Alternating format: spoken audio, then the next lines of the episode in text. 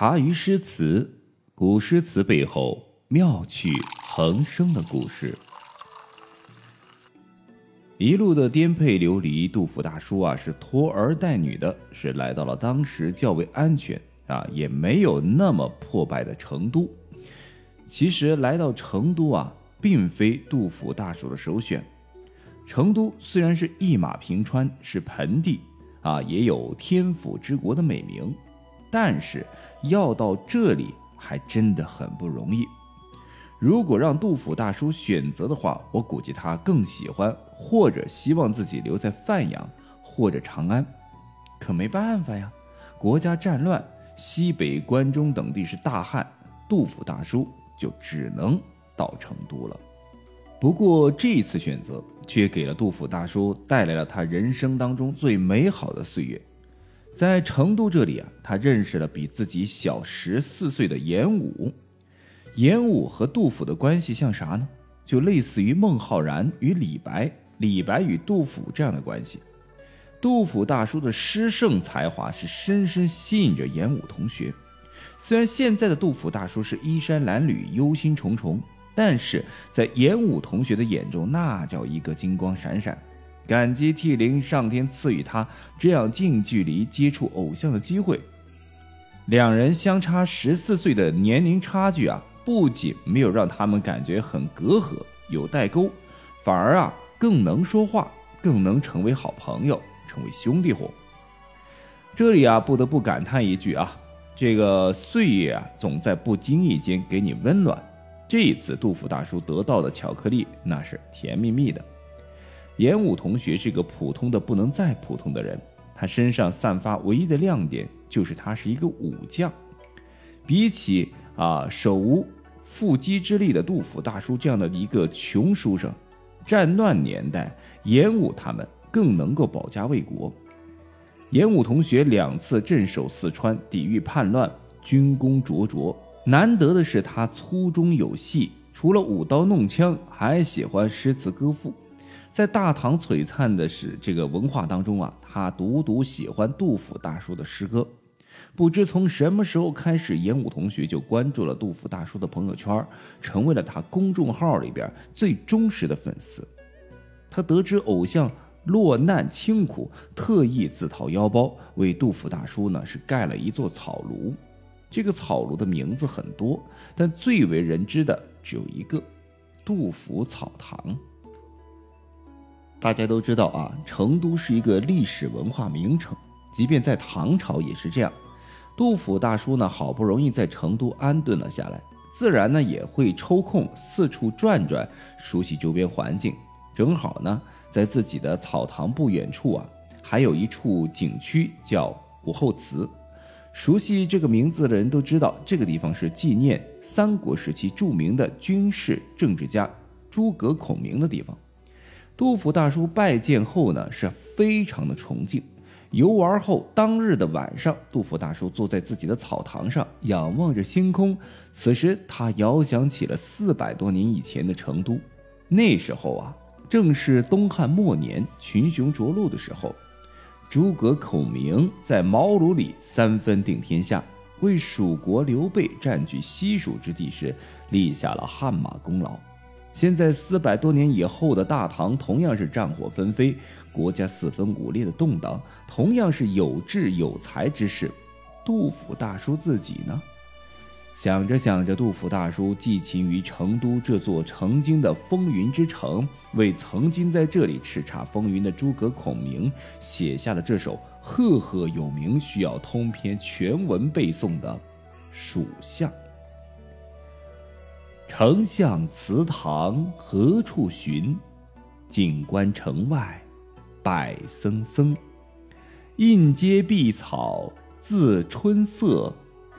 隔叶黄鹂空好音，三顾频繁天下计，两朝开济老臣心。出师未捷身先死，长使英雄泪满襟。这首七律蜀相啊，是抒发了杜甫大叔对诸葛亮才智品德的崇敬和功业未遂的感慨。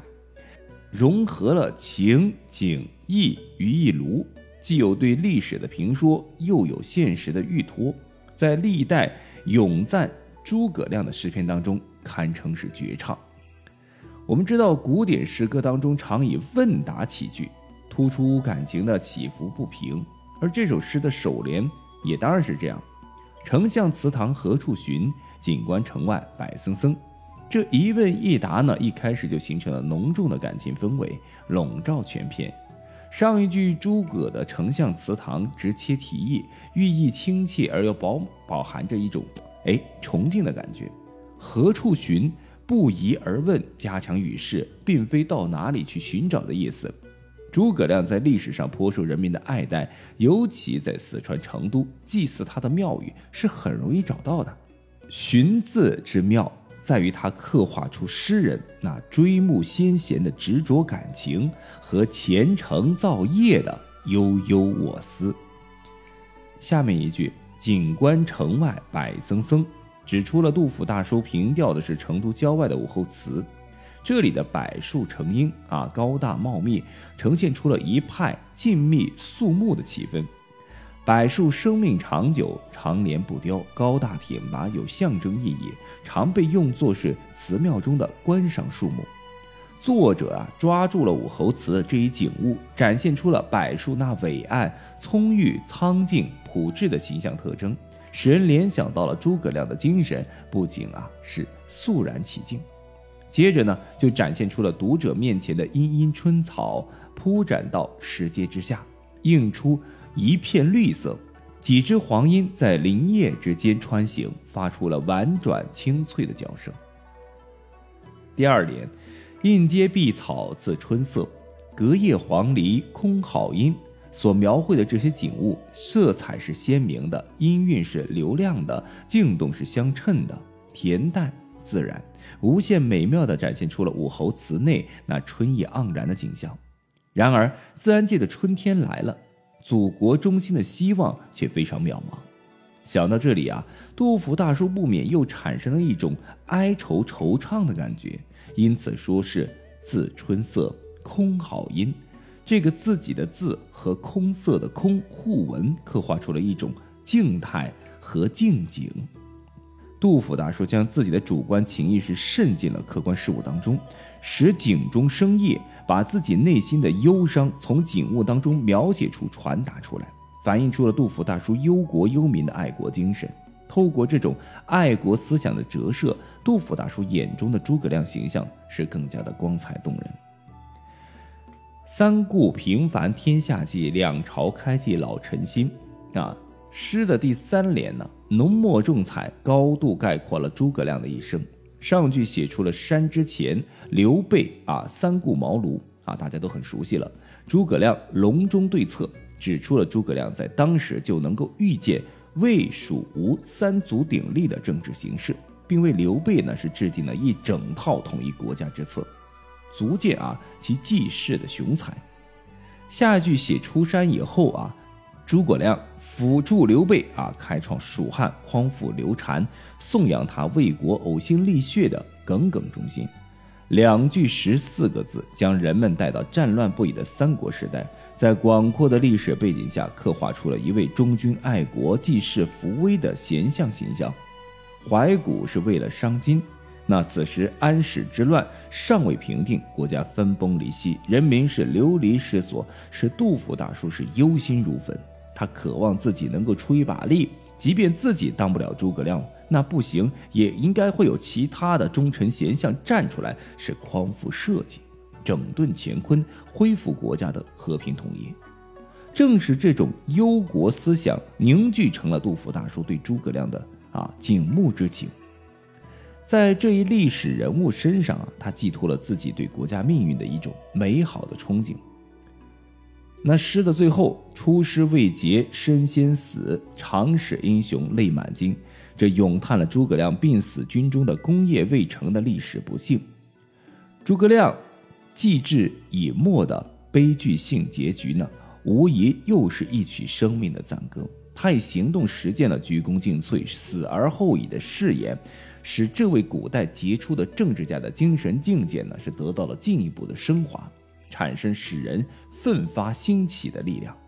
整体上来说，这首诗啊分为两个部分，前面四句呢平调丞相祠堂，从景物描写当中呢是感怀现实，透露出杜甫大叔忧国忧民之心；而后四句的咏叹丞相才德，从历史追忆当中缅怀先贤，又蕴含着杜甫大叔对祖国命运的许多期盼和憧憬。